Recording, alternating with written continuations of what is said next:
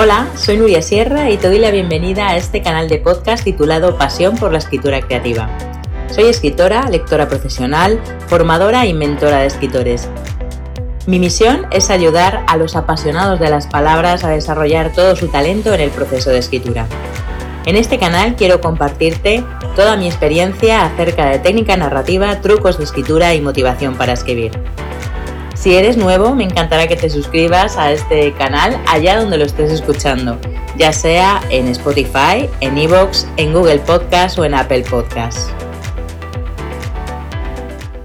En este episodio quiero compartirte una serie de trucos para escribir buenos diálogos, porque los diálogos son uno de los recursos narrativos más importantes que tenemos para construir nuestra historia. El estilo directo, es decir, esos diálogos clásicos que todos conocemos encabezados cada frase por esa raya ortográfica, lo que nos permite es que el narrador se calle y que sean los personajes eh, los que hablen directamente con su propia voz sin intermediarios. Por eso es un recurso narrativo tan importante. Hay que utilizarlo en su justa medida, es decir, ni mucho ni poco, pero es un elemento fundamental para conseguir un buen ritmo dentro de nuestra historia. El diálogo tiene que tener siempre una función, no se trata de rellenar por rellenar, ¿no? Y además tiene que tener un propósito, porque sobre todo no puede servir de excusa para darle información al lector. Esto lo explicaré un poquito más adelante. Así que, como te decía, los diálogos tienen siempre una función narrativa que cumplir.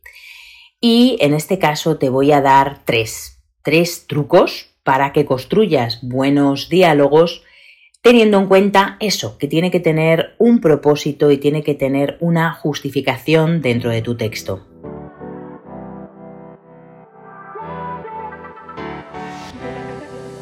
El primer truco para hacer un buen diálogo es que cumpla la función de caracterización de los personajes.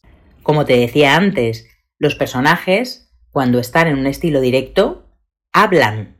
Ellos, se escucha su voz. Y por lo tanto debemos hacer que esos diálogos sean naturales y que cada uno de los personajes hable según su ADN, es decir, que se exprese según su edad, su origen, su nivel de estudio, su clase social. Para ello, tienes en mi web un recurso gratuito que se llama Ficha del personaje que te permitirá construir protagonistas de carne y hueso y que tengan una voz propia en el momento de eso, de lanzarse a hablar en diálogos. Te pondré el enlace por aquí en la descripción de este podcast para que puedas descargártelo de forma totalmente gratuita. Ten en cuenta también que si el diálogo sirve para caracterizar a los personajes y para darle voz propia, también tienes que tener en cuenta que hay relaciones entre los personajes. Es decir, que un personaje no tendrá que hablar igual con su novia que con su jefe, ¿no? A su novia, por ejemplo, le hablará directamente diciendo, Cari, ¿me has preparado la cena? Y a su jefe, probablemente ese mismo personaje le diga, jefe, sí, sí, he terminado el trabajo. Como ves, además de caracterizar al personaje, también los diálogos caracterizan las relaciones entre todos los participantes de tu historia. Y esto tiene mucho que ver también con el tono de la narración. También los diálogos sirven para expresar sentimientos de tus protagonistas. Puede ser ira, puede ser ironía, puede ser tristeza. Pero ten en cuenta que más allá de la importancia de los sentimientos está la motivación. Es decir, cuál es la motivación de ese personaje, qué hace que le mueva a la acción. Sobre este tema, también de los motivos y de las emociones de los personajes, tengo un contenido anterior que te pondré por aquí en la descripción de este podcast.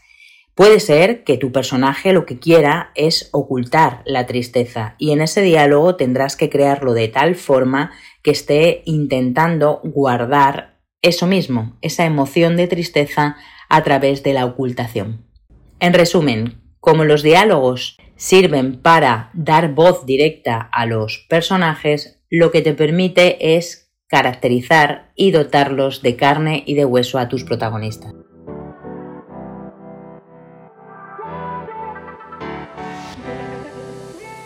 Otro de los trucos para construir buenos diálogos es que estos permitan hacer avanzar la trama.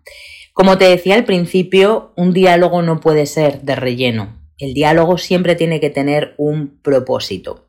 Yo, por ejemplo, cuando leo algunos manuscritos, algunos borradores de novela de autores muy noveles, veo que hay diálogos totalmente banales. Diálogos tipo hola, hola, ¿Qué tal? ¿Cómo estás? Esos diálogos no aportan ningún tipo de información. Y el diálogo lo que tiene que aportar es información y datos, sobre todo, para que siga desarrollándose la acción.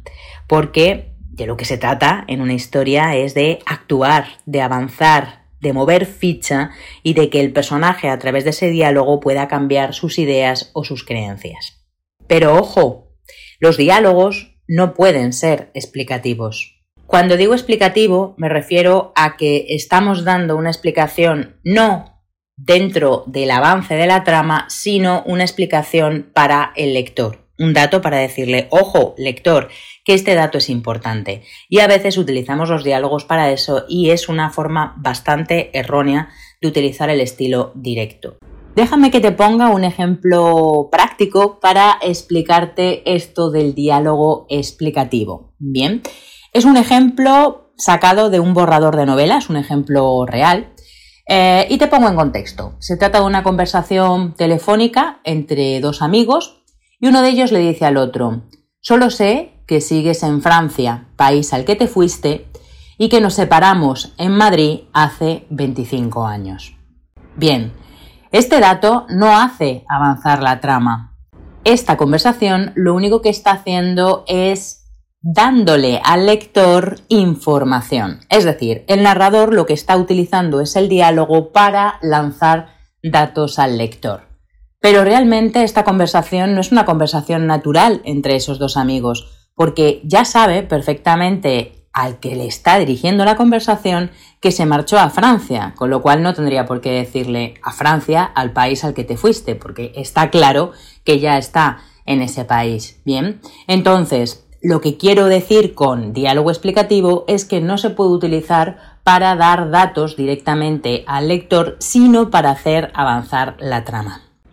Así que es muy importante de verdad que los diálogos no sean explicativos, que no se utilicen como una justificación para dar información al lector, sino que hagan avanzar la trama y aporten nueva información para la acción, para, como digo, mover ficha y avanzar en el conflicto.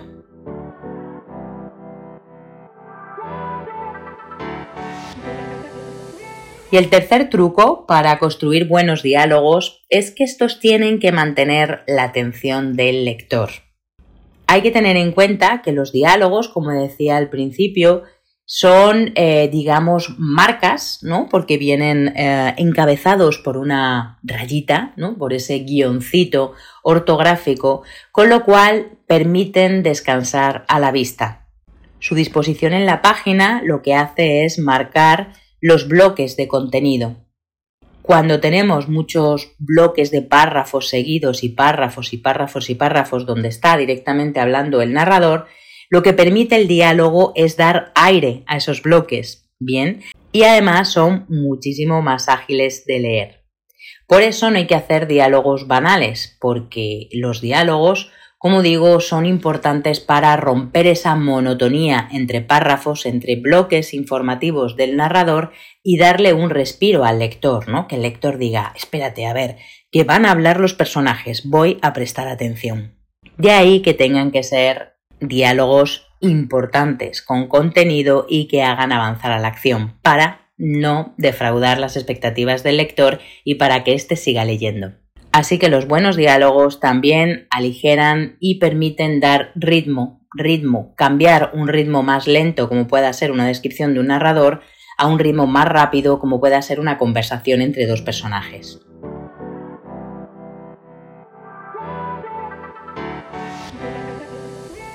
Y hasta aquí los trucos para construir buenos diálogos. Acuérdate que caractericen bien a tus personajes, que hablen con el ADN propio de cada uno de ellos. También que hagan avanzar la trama y que no sean de relleno, no sean conversaciones totalmente banales y explicativas. Y el tercer truco es que permitan mantener la atención del lector, que permitan cambiar un ritmo más lento a un ritmo más rápido.